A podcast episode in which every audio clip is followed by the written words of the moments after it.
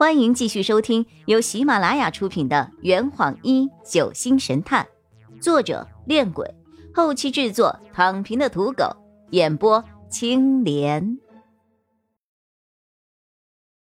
第一百六十三章，你很希望他死啊？过了一会儿，房内传来了开门声和关门声，以及易星辰的声音：“请进。”我们谨慎的再一次的走入了屋内。屋子里已经收拾整齐了，床上、地上刚刚有的东西现在都没有了，窗户也被打开了，刚刚房间里弥漫的暧昧的气息也没有了。易星辰坐在床上，一脸鄙夷的看着我们。白小双看了看左侧的连通门，打趣着：“不好意思啊，哈，坏了你的好事。”哼，昨晚没有来，真是谢谢你们啊！谢谢你们。我好像听懂了些什么，随口应了一句：“啊。”白小双看了看手表，皱了皱眉：“现在可都十点多了，你们有个懒的哟。”反正都是旅行嘛。易星辰慵懒的躺在了床上：“你们找我有什么事儿啊？”洛佩平静的说了一句：“李伟死。”了，啊！易星辰突然从床上坐了起来，若有所思了几秒。什么时候死的？昨天晚上睡觉的时候被人捅死的，今天早上才发现了尸体。易星辰眯了眯眼睛：“你确定死的是李伟，不是廖望？”白小双点了点头：“切，便宜那孙子了。”嘿，我插了一句嘴。你好像很讨厌廖望老师啊，哈，岂止是讨厌，我昨天还在船上把他骂成了狗呢。因为什么呀？易星辰想了一下，意味深长的对我说：“你昨天不是跟他握过手吗？感觉怎么样啊？”感觉，那种冰冷潮湿的触感，现在想想心里都发毛。你干嘛问这个呀？他说的是廖望和冰雨晴的关系。易星辰惊讶的看着洛佩：“你们都知道了呀？”白小双朝他点了点头。哎，我也是昨天问陈诚才知道的。那个禽兽老师又好酒又好色，没钱赚的时候就用期末成绩来要挟别人。这次没死成，下次就不知道要等到什么时候了。你好像很希望他死啊，说的不全面。我希望他一个月前就死掉，这样的话，陈诚、雨晴、世子就不会变成现在这个样子。哈，他说话还真不避讳啊。所以你昨天就恐吓他说要杀了他。易星辰不以为然，我没有那么说。不过意思也差不多了，看你怎么理解吧。我轻声的问白小双：“大学老师不能喝酒的吗？”白小双凑到了我的耳边：“星辰曾经看到廖望在办公室里喝酒。那昨晚你去过什么地方？”易星辰想了一下：“我跟廖望吵完之后，就一直跟我女朋友待在一起。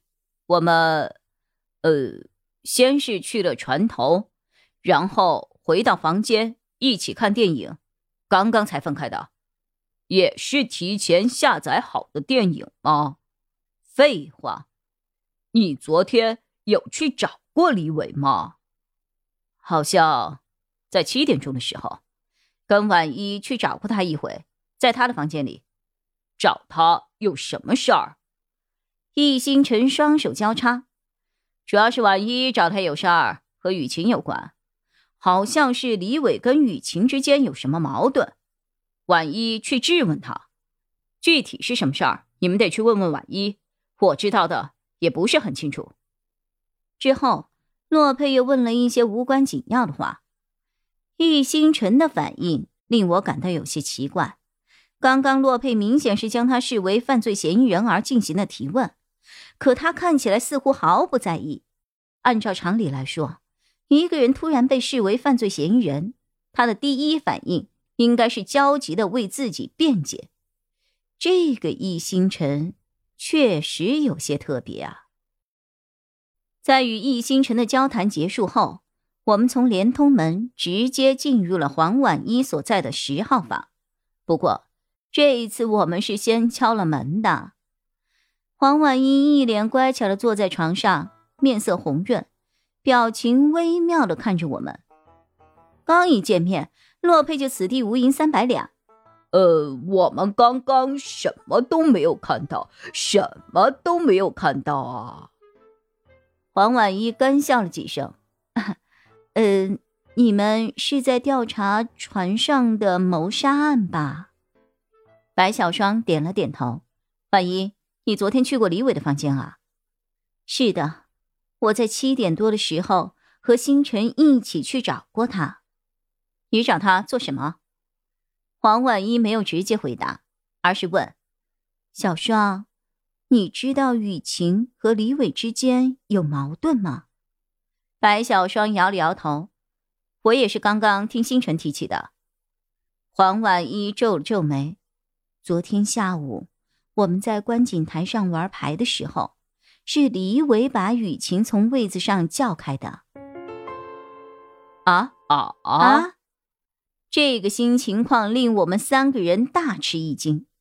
黄婉一点了点头。当时我和雨晴是一组的嘛。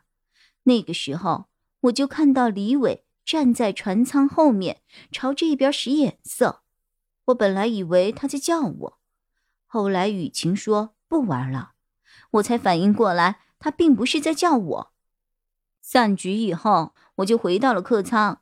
我本来想去问问雨晴，李伟找他到底是什么事儿，可他却不在自己的房里。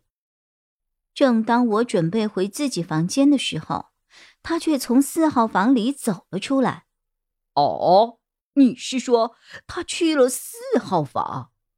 是啊，他当时出来的时候，眼眶。红红的，好像刚刚哭过，而且脸上好像有一种嫌弃，呃呃，不对，是愤怒，愤怒的表情。我本来想问他发生了什么事，可他直接推开我，回到了自己的房间。我看情况有些不对，就没敢马上去找他。这坛已经喝完了，呵，你猜出凶手是谁了吗？啊，老板，拿酒来。呃呃，更多精彩，请关注青莲嘚不嘚。